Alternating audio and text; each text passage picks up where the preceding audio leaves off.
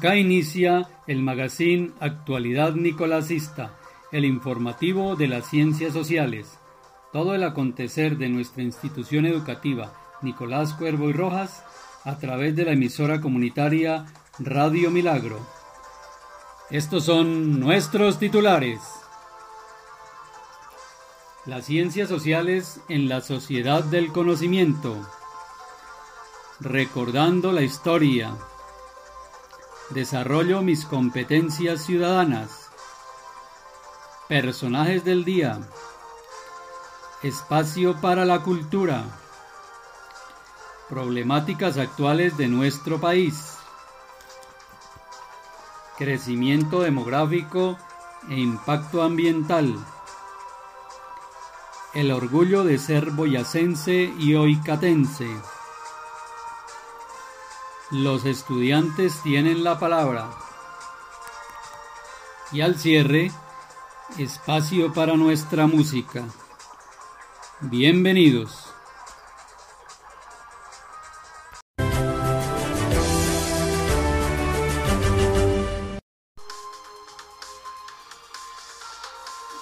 El docente Luis Roberto Niño Acosta resalta la importancia de las ciencias sociales en la sociedad del conocimiento.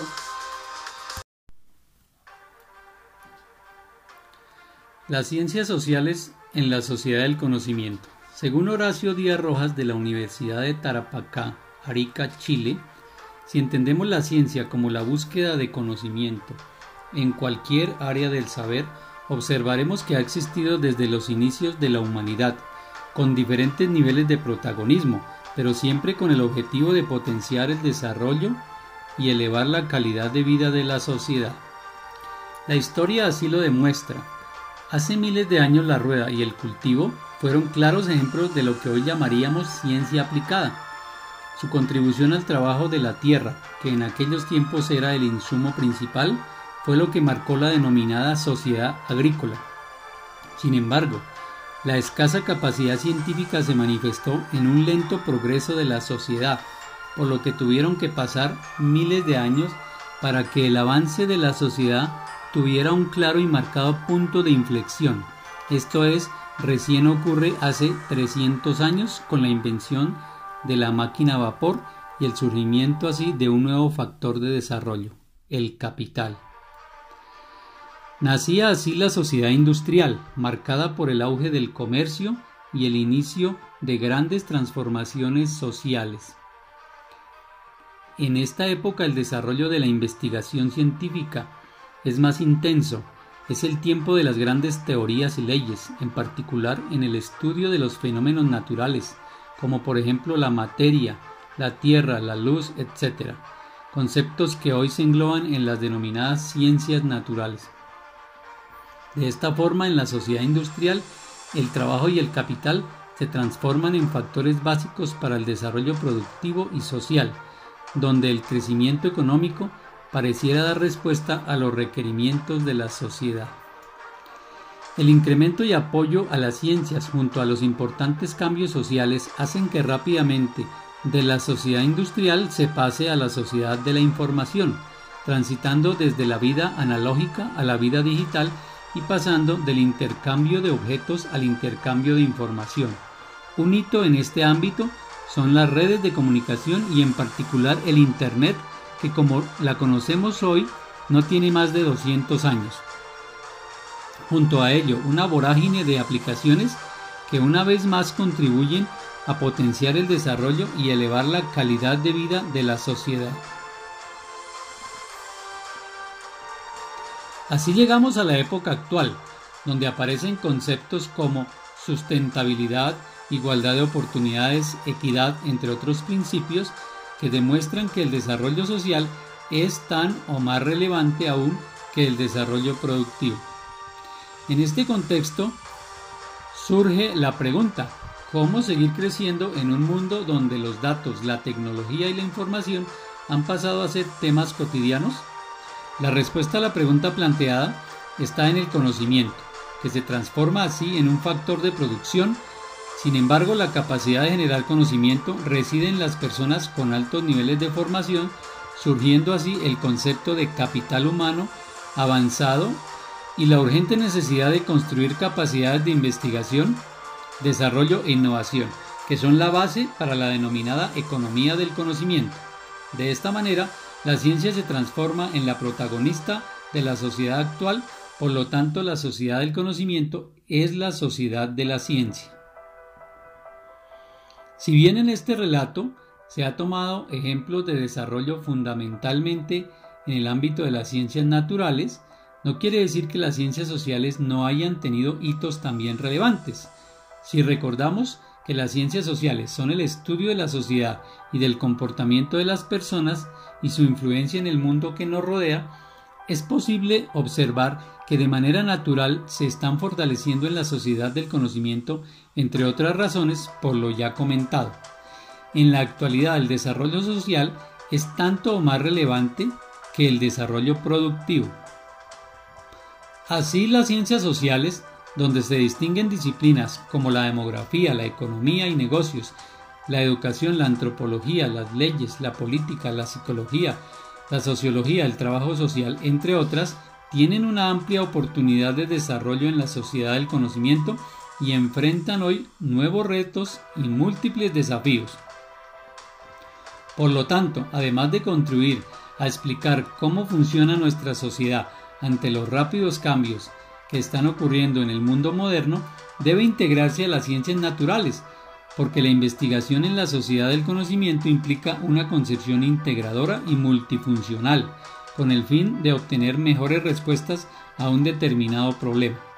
En tal sentido ya existen múltiples iniciativas como la arqueología matemática, historia geografía, salud antropología, biología arqueología, etc. Es por eso que en esta emisión se van a desarrollar diferentes temáticas relacionadas con el amplio espectro de las ciencias sociales.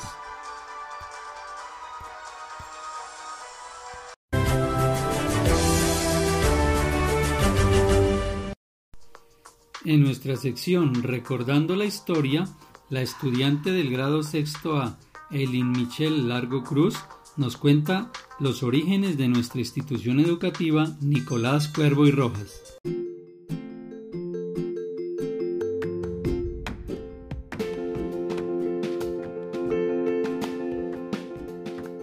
Buenas tardes.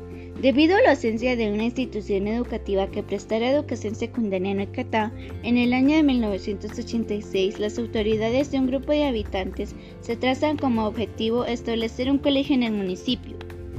Entonces se conformó una junta integrada por la señora Anaceli Romero de Piamonte, Mere Mojica, Emelda Cuchimaque, Lilia Penagos y Timoteo Biasús, quienes se dieron a la tarea de consolidar su pretensión por medio de la resolución número 30185 del 19 de mayo de 1986, emanada de la Gobernación de Boyacá, se reconoce la personería jurídica a la Asociación de Padres de Familia de las Escuelas Urbanas Mixtas de Oicatá, cuya presidente fue la señora Anaceli Romero.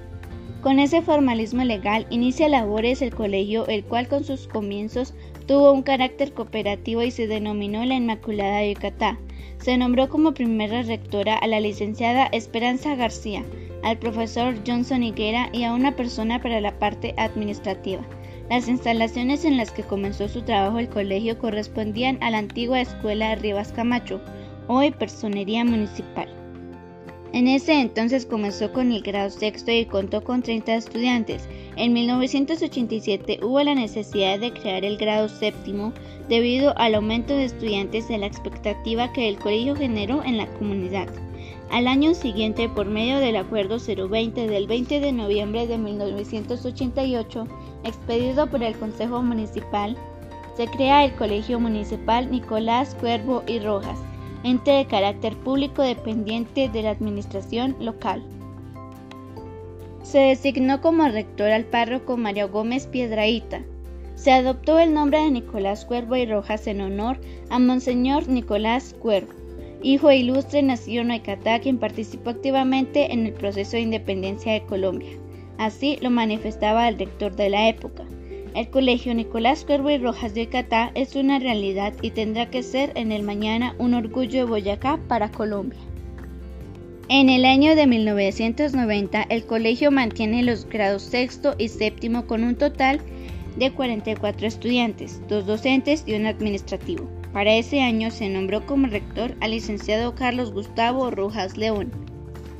Para el año de 1991 la institución da apertura al grado octavo. Se cuenta con cinco docentes que laboran bajo la dirección del licenciado Jaime Sánchez Salazar. En este año los estudiantes comienzan a asistir al CAST Centro de Servicios Docentes de Tunja para realizar prácticas de laboratorio. En 1993 comienzan las actividades académicas con los grados sexto, séptimo, octavo y noveno. La conducción del plantel estuvo a cargo del licenciado Luis Alfonso Prieto Sánchez. Paulatinamente se van creando grados. Es así que en 1994, estando como rector el licenciado José Ricardo Beltrán Saavedra, se da apertura al grado décimo y los estudiantes tienen la oportunidad de asistir al CAST para acceder a la educación técnica. Durante dicho año se termina la construcción de la planta física actual de la secundaria CDB, en el año 1995 inicia labores el grado 11 y se realiza la proclamación de la primera promoción de bachilleres de la institución, obteniendo como título bachiller técnico en modalidades, como lo fueron comercio, ciencias naturales, salud, nutrición y artes. Esto con la alianza del Centro de Servicios Docentes CAS de Tunja. Este año se vinculan al colegio dos docentes más. Como rectora se encontraba la licenciada María Elena Moyano Álvarez. Asimismo, se elabora el proyecto educativo institucional, el cual orientará la actividad pedagógica, académica y administrativa de la institución. En este año se dota el colegio del material audiovisual, didáctico, bibliográfico, por parte de la Administración Municipal bajo la dirección de la licenciada Doris Ana Sánchez de Torres. Se produce la segunda promoción de bachilleres en el año 1996. En el año 1997 se crea la sección primaria del colegio iniciando labores con el grado quinto. Adicionalmente, continúa la construcción de la segunda parte de la planta física de la institución. En el año 2003 y como producto del foro educativo municipal, se determinó cambiar la modalidad del colegio hacia un bachillerato académico con profundización en ciencias naturales y educación ambiental, encontrándose a cargo de la rectoría la licenciada María Domitila Porta. A partir del año 2004 la rectoría la asume la especialista Elizabeth Fonseca Salamanca. Es así que se produce una fusión dentro del municipio en la que el Colegio Nicolás Cuervo y Rojas se une con los centros educativos rurales para formar una sola institución educativa denominada Institución Educativa Nicolás Cuervo y Rojas. Este proceso se produjo por medio de la resolución número 1532 de septiembre 9 del 2008. Durante estos años de organización y consolidación del plantel, necesariamente se contó con el concurso de los directivos docentes, autoridades municipales, departamentales, padres de familia, el sector productivo, los estudiantes y exalumnos. Sin la colaboración de estos actores educativos difícilmente se hubieran alcanzado tantas metas. En el año 2010 se implementa la Alianza Mantenimiento de Maquinaria y Equipo Industrial con la Universidad Santo Tomás. En el año 2012 se efectuó articulación de la media con la educación superior a través de la Universidad Pedagógica y Tecnológica de Colombia, UPTC, apoyado por la Alcaldía Municipal para el técnico laboral en mantenimiento de redes y computadores. En el 2016 se cambia el técnico laboral en Administración en Salud, siguiendo articulación con la UPTC, y así viene formando líderes con virtud y ciencia para nuevos caminos siendo base fundamental para alcanzar diferentes títulos, hoy en día engrandeciendo nuestro colegio y a la vez a nuestro municipio Oicata Boyacá.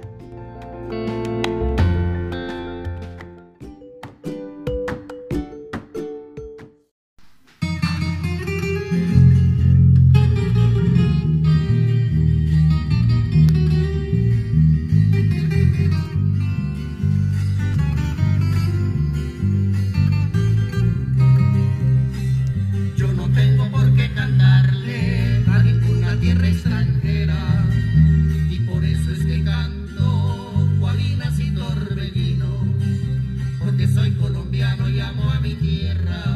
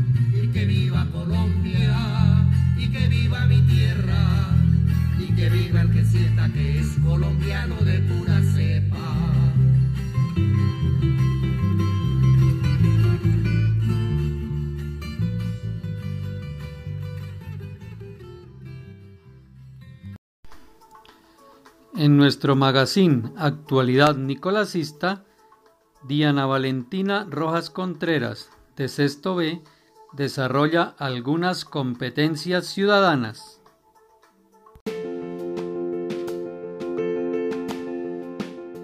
La participación democrática. Solo los ciudadanos pueden elegir. Un aspecto de la democracia ateniense que distingue de la democracia actual era que los atenienses tenían esclavos. Estos eran o bien prisioneros de guerra o campesinos de una región colonizada. Aunque la mayoría de los campesinos eran criados domésticos y recibían un buen trato, carecían del derecho al voto, que tampoco tenían las mujeres. En la sociedad ateniense dominaba el varón, el cual era considerado ciudadano y por tanto podía votar y participar en política. Todos pueden elegir. Todo ciudadano tiene derecho a participar en conformación, ejercicio y control del poder político. Para ser efectivo este derecho puede elegir y ser elegido tomar parte en elecciones, plebiscitos, referendos, consultas populares y otras formas de participación democrática, acceder al desempeño de funciones y cargos públicos. Constitución Política de Colombia, artículo 40, numerales 1, 2 y 7. El cuidado de los lugares públicos, Roma. En Roma las personas solo se sienten ellas mismas. En la ciudad, y en esta última es sobre todo uno de los lugares donde se encuentran comodidades materiales y espacios que todos pueden compartir como los edificios oficiales, los parques y el comercio. Todos ellos hacen de la ciudad algo mucho más importante que un simple agrupamiento de viviendas. Puede llamarse ciudad, decía un pensador de la época, a un lugar que no tenía edificios públicos, ni gimnasio, ni teatro, ni plaza, ni agua que venga por los acueductos. Por este motivo los romanos que habitaban Roma u otra ciudad del imperio se sentían orgullosos de vivir en la ciudad y cuidaban de ella para poderla enseñar con orgullo a los visitantes. Philip Arias y George Duby, Historia de la vida privada 1.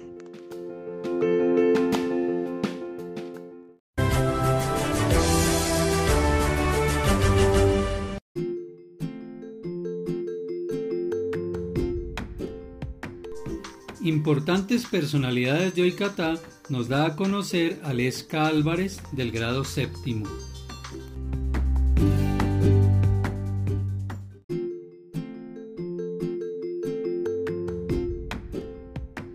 Miguel Velasco. La provincia de Tunja participó en el movimiento emancipador colombiano con una posición radical de franca independencia y por ello se constituyó en el centro de la Intendencia Federalista y Republicana, el 9 de diciembre de 1811, promulgó la Constitución de la República de Tunja, en cuya Asamblea Constituyente Oicata estuvo representada por el elector Miguel Velasco. Según José María Restrepo Sáenz, autor de las notas biográficas de las constituyentes de Tunja en 1811, de Miguel Velasco solo se sabe que en 1798 era arrendador de diezmos de españoles de Tuta.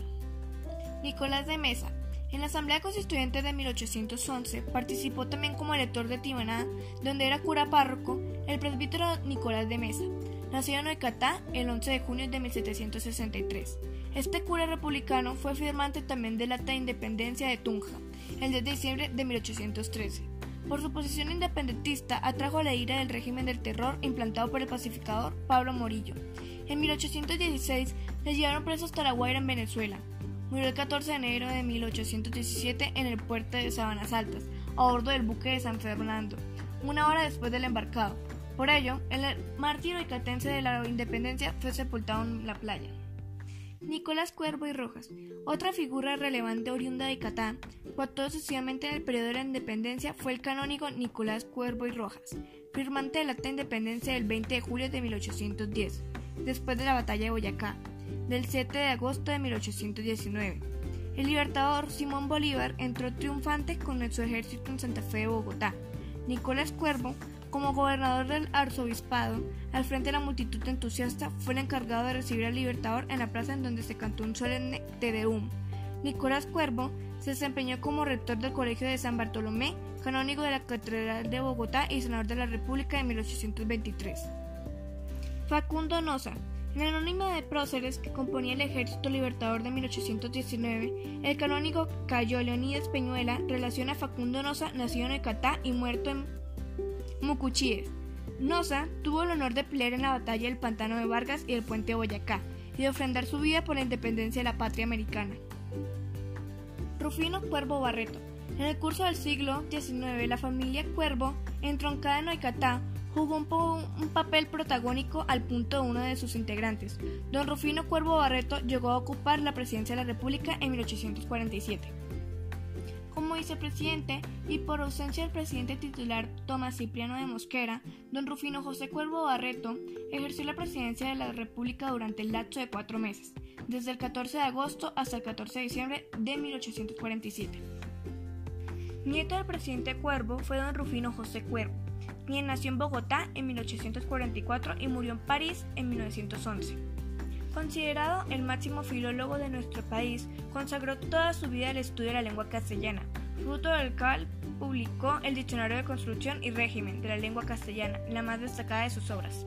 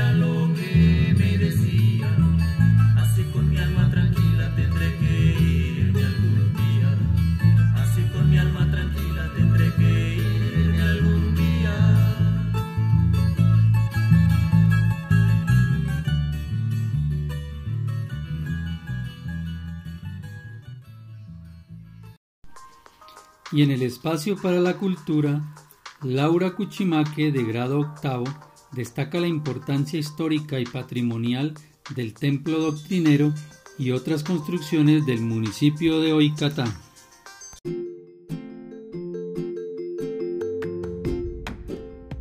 Lugares de interés turístico y atractivos naturales. Oicatá es uno de los 15 municipios que integran la provincia y centro de Boyacá, con una extensión de 59 kilómetros cuadrados situada a 2.650 metros sobre el nivel del mar, con una temperatura media de 14 grados centígrados. En el censo del año 2015, totalizó una población de 2.834 habitantes. Diste la ciudad de Tunja tan solo 7,5 kilómetros, hasta la entrada del cementerio Jardines de la Asunción, sobre la carretera central del norte. Los primitivos pobladores de Catá constituyeron un cacicazgo muisca perteneciente a la familia lingüística chipcha, dependiente del saque de Unza. En las fuentes documentales de la segunda mitad del siglo XVI aparece mencionada la encomienda de Yucatán en Musa, en torno a la cual se hizo el repartimiento de los indígenas que hacían parte de las dos parcialidades. Debido a la declinación de la población aborigen, la disminución de los indios tributarios hizo que las autoridades coloniales implementaran la política de agregación de los pueblos, y por eso Nemusa fue agregado a Icatá. Esa es la razón por la cual el nombre de la parcialidad indígena Nemusa desapareció, superviviendo de la parcialidad de Icatá, Etimológicamente, Nemusa significa en lengua chipcha dominio de sacerdotes, por un pequeño santuario que allí existió. A su vez, Oicatá significa labranza en pedriscos, denominación que refleja la conformación semiárida de su topografía. Templo doctrinero. De construcción colonial, es el sitio de interés más notable que tiene Oicatá, propuesto como monumento nacional por resolución número 002 de marzo 12 de 1982 de Colcultura. La construcción de esta iglesia doctrinera se debe a los padres dominicanos, quienes recibieron la doctrina de Oicatá de manos de los padres agustinos, primeros evangelizadores de los indígenas de esta región. Comenzó a erigirse a finales del siglo XVI y en 1608 estaba terminado en lo fundamental, pues en esa fecha se celebraban aquí ceremonias religiosas. En 1636 era ya un templo decente de buen edificio cubierto con teja y algunos ornamentos. Ostenta bellos retablos y altares recubiertos con la minilla de oro, con la técnica de martillado de estilo barroco. Casa de las microempresas llamada de la Sinojosa. El marco del parque principal de Oicatá conserva aventurosamente sus construcciones coloniales. En alguna de ellas funcionan las oficinas municipales y se prestan servicios a la comunidad, como la de la alcaldía y la Casa de la Cultura. La llamada Casa de la Sinojosa está localizada en la esquina suroccidental del parque con dos plantas y un atractivo balcón voladizo. Falquiría con aportes de los gobiernos departamental y municipal, y en la primera planta recién restaurada fusionan las instalaciones de Coagro y Catá, una cafetería y una heladería. Antigua estación de pasajeros del ferrocarril. Está situada en la vereda de Forantiva. Aunque se encuentra en ruinas, la referenciamos aquí por su importancia arquitectónica y ser un monumento nacional, pues por resolución número 03 del 16 de agosto de 1994 fueron propuestos como monumentos nacionales el conjunto de las estaciones de pasajeros del ferrocarril en Colombia. Entre los atractivos naturales, Oicatá cuenta con una fuente de aguas termales en los límites de las veredas de Forantivá, Oicatá y Agua Blanca, Tuta. También puede realizarse caminatas ecológicas a la quebra de Pionono, quebra de las Pilas, el Alto de Zorro y la Laguna Verde.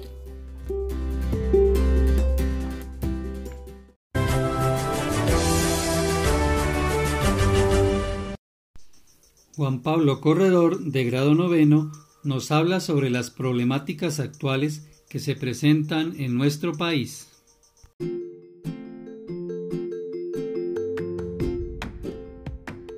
Problemáticas actuales de Colombia. A pesar de que durante los últimos años Colombia ha mejorado en ciertos aspectos como seguridad, empleo, acceso a servicios, entre otros, enfrenta en la actualidad diversos retos para consolidarse como una nación próspera y equitativa. Violencia y conflicto armado. Son varios los factores que se conjugan en el problema de violencia que aqueja actualmente a nuestro país. Factores políticos, la corrupción, la ambición de poder, el control de territorios, entre otros, hacen parte de los aspectos políticos por resolver del conflicto armado y la violencia. Aunque la lucha contra los grupos armados ilegales ha dado grandes resultados en los últimos años, su total desaparición está lejos de lograrse. Mientras tanto, la opción del diálogo con los grupos armados se plantea en diversos sectores de la sociedad. Factores económicos. El control de grandes áreas del territorio nacional en las que se explotan recursos naturales, así como la producción de cultivos ilícitos y el tráfico de armas, son los principales aspectos económicos que favorecen la existencia del conflicto armado colombiano. Factores sociales, la pobreza, la exclusión y el abandono en que se encuentran diversas áreas del territorio nacional se convierten en caldo de cultivo para que muchas personas empullen las armas y se integren a las organizaciones ilegales. Muchos jóvenes y adultos son reclutados de manera forzosa por los grupos armados ilegales, mientras que miles de colombianos son desplazados de sus hogares por la violencia. Los grupos armados ilegales en la actualidad operan en nuestro, en nuestro país organizaciones guerrilleras como el LN, disidencias de las FARC, y algunos reductos de paramilitares y bandas de delincuencia común. Descomposición social. La violencia en nuestro país no está representada exclusivamente por factores ligados al conflicto armado. Existe una serie de aspectos culturales y sociales que en la actualidad no permiten la convivencia armónica y pacífica entre los colombianos. La discriminación, el matoneo escolar, la violencia de género, las pandillas y entre otros son algunas de las situaciones que se presentan en nuestra vida cotidiana. Discriminación y exclusión. La discriminación es toda consideración de inferioridad de personas o grupos sociales basada en una supuesta superioridad natural de los portadores de ciertas características. Es común observar en nuestra sociedad la discriminación de personas y grupos que se ven privados de los medios básicos para su desarrollo. Esta exclusión social significa quedar al margen de la sociedad en aspectos como la participación de la economía, la cultura y la política. Matoneo escolar. El acoso o matoneo escolar, también llamado bullying, es uno de los problemas más recurrentes en la actualidad. Consiste en agresiones e intimidaciones de parte de un estudiante hacia otro. En muchos casos, estas prácticas no son denunciadas o pasan desapercibidas ante la mirada pasiva de padres, profesores y compañeros. En nuestro país existen varias instituciones como la Fundación Bullying Colombia, que trata de ayudar a los jóvenes víctimas de este problema. Violencia de género. A pesar de que en la actualidad los derechos de las mujeres son reconocidos de manera amplia, ellas continúan siendo víctimas de exclusión, discriminación, agresiones físicas y psicológicas. Entre otros factores de violencia, cada año más de mil mujeres sufren agresiones de las cuales un buen porcentaje son propiciadas por sus propias parejas. El deterioro ambiental. Durante años se ha estado dejando de lado todos los impactos ambientales que se derivan de las actividades humanas. La consecuencia de este proceso ha sido que se ha roto el equilibrio ambiental entre los seres humanos y la naturaleza y que se está poniendo en peligro la calidad de vida de la población. Solo recientemente se ha empezado a prestar atención a los grandes costes económicos, sociales y ambientales que el deterioro del medio ha traído para toda la humanidad. En nuestro país son muchas las actividades realizadas por los colombianos que generan un grave impacto ambiental. La fumigación de cultivos ilícitos, la minería ilegal, la construcción de grandes obras de infraestructura, la disposición inadecuada de residuos, el incremento del parque automotor, nuestros patrones de consumo y entre otros. Colombia es uno de los países con mayor biodiversidad en el mundo. Por ello, la responsabilidad que tenemos todos de cuidar el medio ambiente es aún mayor. La propia Constitución Nacional y las diversas leyes creadas para tal fin nos indican las formas y los mecanismos que tenemos los colombianos para cuidar nuestro medio ambiente.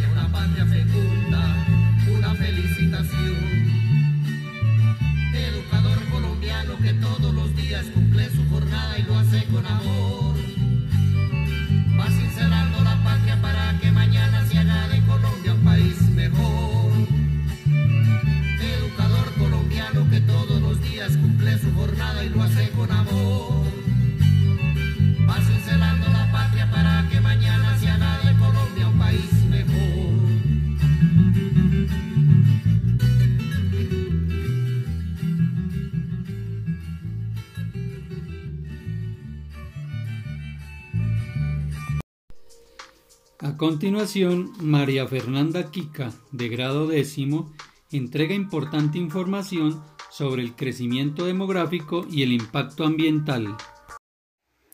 Crecimiento demográfico e impacto ambiental. Los efectos del impacto ambiental con el crecimiento exponencial de la población y especialmente con la adopción de modelos de desarrollo orientados hacia el crecimiento económico, el impacto o deterioro del medio ambiente se ha incrementado.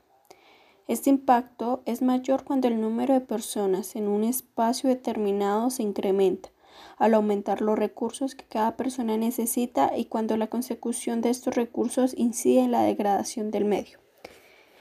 Impactos en el ámbito sociocultural. En el ámbito urbano.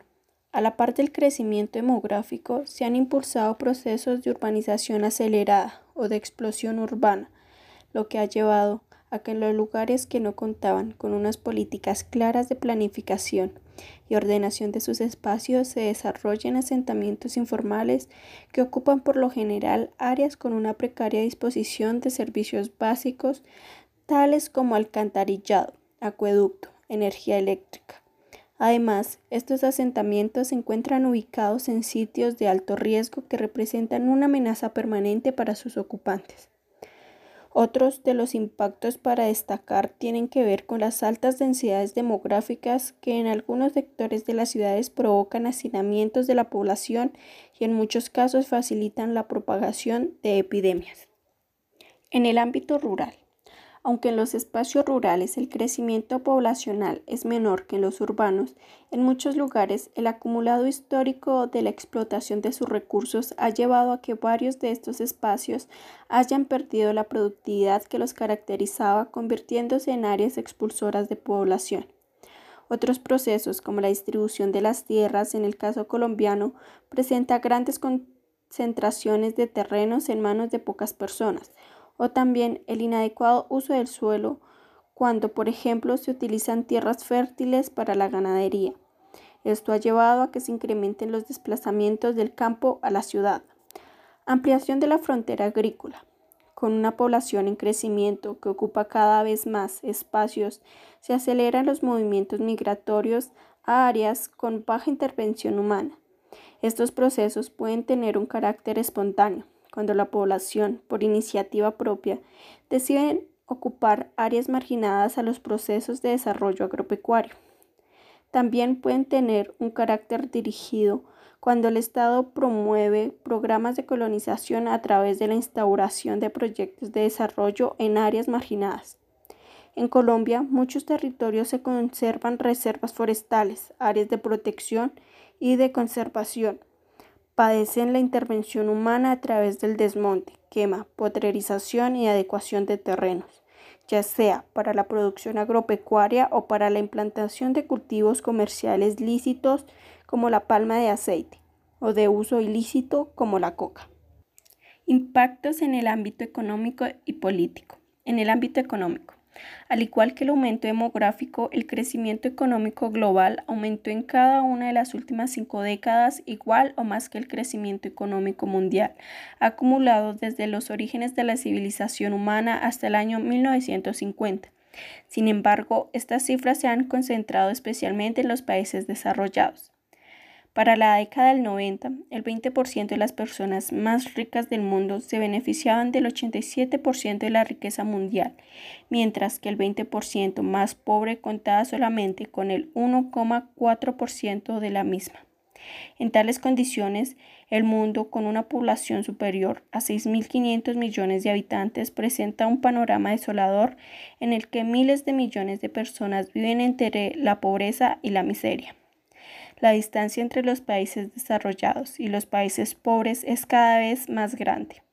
Por ejemplo, Mientras el turismo y la recreación se convierten en parámetros para medir la calidad de una vida digna entre los habitantes de los primeros, en los países pobres se determina por la posibilidad de acceder o no a un techo y a una porción de comida. En el ámbito político, en este contexto es necesario destacar la influencia de organismos supranacionales como el Fondo Monetario Internacional y el Banco Mundial en los países más pobres a los cuales se les exige acogerse a normatividades que muchas veces son contraproducentes para sus economías. De otra parte, la ideología del desarrollo que promueve el crecimiento económico y la noción de progreso ha llevado a que muchas veces los países incentiven modelos de desarrollo que están en contravía de la sostenibilidad de sus pueblos y ecosistemas. Por ejemplo, en Colombia se adelantan megaproyectos como el complejo hidroeléctrico de Urrá, que transformó los ecosistemas de Alto Sinú, cambiando el hábitat de comunidades como los Embera que habitan la región. Gracias.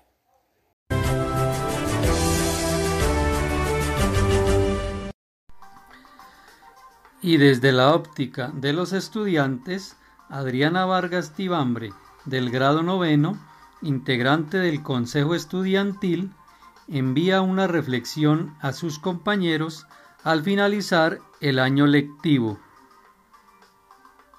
Buenas tardes. De parte del Consejo Estudiantil les queremos compartir una reflexión para estos momentos de crisis, ya que todos sabemos que no es lo mismo tener al profesor al frente que tenerlo tras una pantalla. Dicha reflexión es para que no nos rindamos a pesar de los malos días, adversidades y momentos de estrés que podemos tener en nuestro día a día, ya que a veces pensamos rendirnos por el estrés que puede causar los quehaceres de la casa y las actividades a la vez. A pesar de todo, continuemos aprendiendo, no bajemos la guardia. Ya estamos a punto de culminar esta etapa y sabemos que después de esto vendrá algo mejor. A mis queridos estudiantes, los míos, los de mis colegas, los de mi país, a los de cualquier rincón del mundo, a cualquiera que se precie de llamarse estudiante. Este es un mensaje para todos a los que nunca les tocó. Eso, los que nunca les tocó. No hay mucho más para explicar, porque a los que sí nos tocó, sabemos siempre, siempre de qué estamos hablando. Hace ya varios días las escuelas están cerradas. No podemos ir no pueden asistir a sus clases en sus aulas, ni jugar en sus recreos, ni conversar con sus docentes. Desde esta reclusión obligatoria, muchas de sus escuelas tomaron la heroica iniciativa de dar el primer paso.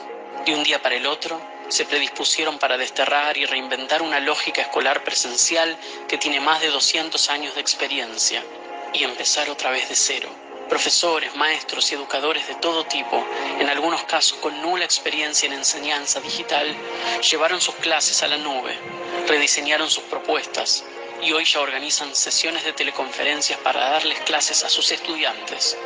Sus docentes están explorando nuevos y desafiantes recursos para comunicarse, generar aprendizajes junto a ustedes, sus mentes, cuerpos y almas, y lo hicieron atravesaron la espesa niebla de la inexperiencia para llegar hasta ustedes y transmitirles algo de tranquilidad y por supuesto tenderles esa mano que sella a fuego el pacto que jura que la relación entre un maestro y su estudiante nunca, nunca, nunca puede quedar en suspenso. Como docentes, como educadores, el pedido que les hacemos es que sean nuestros socios y protagonistas en la tarea de mantener las escuelas abiertas. No los edificios, sino las escuelas la idea de la escuela, el proyecto de la escuela, el sueño de la escuela. Queridos estudiantes, despiértense temprano a la mañana, Lávense bien la cara y dispónganse para aprender con nosotros. Hagan sus tareas, contesten los mensajes, cumplan con las fechas, estén presentes en sus teleconferencias, hagan las evaluaciones y lean los textos. Pregunten lo que no entiendan, hagan propuestas, hagan propuestas, hagan propuestas. No estábamos preparados como hubiéramos querido para una situación como esta, por lo que muchas de las cosas que les propongamos hacer quizás no salgan tan bien o tengan errores técnicos, humanos, logísticos, de todo tipo. Estamos dando lo mejor que tenemos, pero estamos seguros de que no podemos hacerlo solos. Necesitamos de ustedes, nuestros estudiantes, para que a lo largo y ancho del mundo también se arremanguen y nos ayuden a plantar las semillas de una nueva escuela que necesitamos para un nuevo mundo. Este mundo que hoy nos toca. Queremos saber, necesitamos saber que vamos a poder contar con ustedes, con su paciencia, con su colaboración, con su amor, si vamos a querer superar juntos esto. Necesitamos saber que sienten lo mismo que nosotros cuando decimos que esto que nos toca nos puede sacar muchas cosas, privar de muchas cosas, pero que la escuela, la escuela no se negocia. Queridos estudiantes, dentro de muchos, muchos años, cuando todo esto haya sido casi un antiguo paréntesis en nuestra historia, algún niño, al que probablemente todavía no le haya tocado nada, quizás les pregunte qué estaban haciendo durante aquel extraño 2020, cuando fue todo el fenómeno del coronavirus.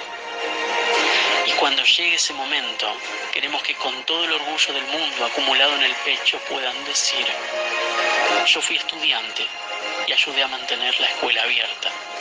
Lo hice porque, eso, fue, lo que me tocó.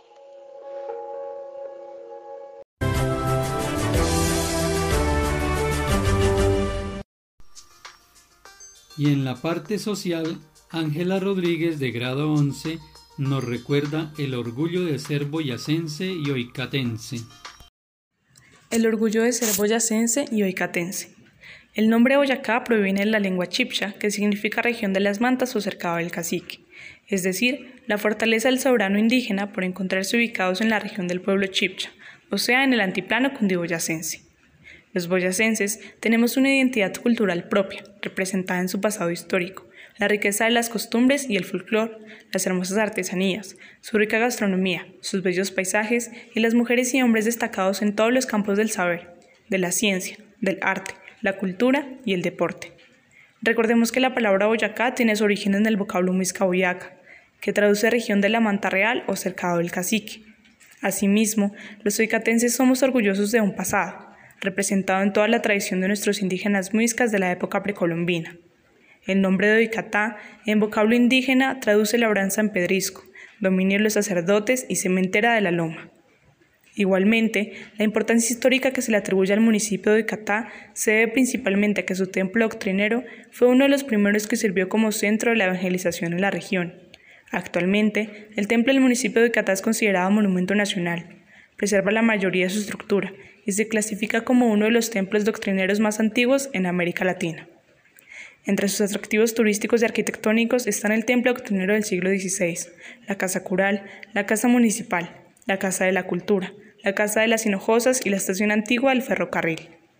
El territorio, a pesar de no ser tan extenso, cuenta con una variedad de flora y fauna nativas. Su clima es frío de alta montaña, con dos periodos de baja precipitación y dos periodos lluviosos que varían su intensidad según la influencia de los fenómenos de las corrientes oceánicas. Entre los paisajes de interés ecológico y ambiental de Catá tenemos el Pozo de Pionono, que posee aguas termales, las pilas y el Alto del Zorro. En Oicatá, las principales actividades económicas son el sector agrícola, la ganadería, la industria alfarera y en menor escala el sector comercial. También en nuestro territorio se producían cultivos de cebada y trigo con gran renombre departamental. Entre los símbolos que identifican a los oicatenses están el escudo con simbología alusiva al cacique de Oicatá, cuyo nombre lleva el municipio. También las fechas del 20 de julio de 1810 y el 10 de agosto de 1819. La primera concuerda con la firma del Acta de Independencia en Santa Fe y la segunda con el recibimiento del libertador Simón Bolívar por Nicolás Cuervo y Rojas. Además, hace alegoría a las espigas de trigo que simbolizan el trabajo de los y las campesinas. La bandera está conformada por colores amarillo ocre y blanco con un sol. Tanto el escudo como la bandera son creación de Marco Emilio Niño Suárez, docente y gestor cultural. El himno de Catá consta de un coro y nueve estrofas, cuya letra corresponde a la autoridad del poeta y profesor Zenén Porras Villate, e interpretado por los hermanos Luis Alfredo y Gilberto Niño Ortega.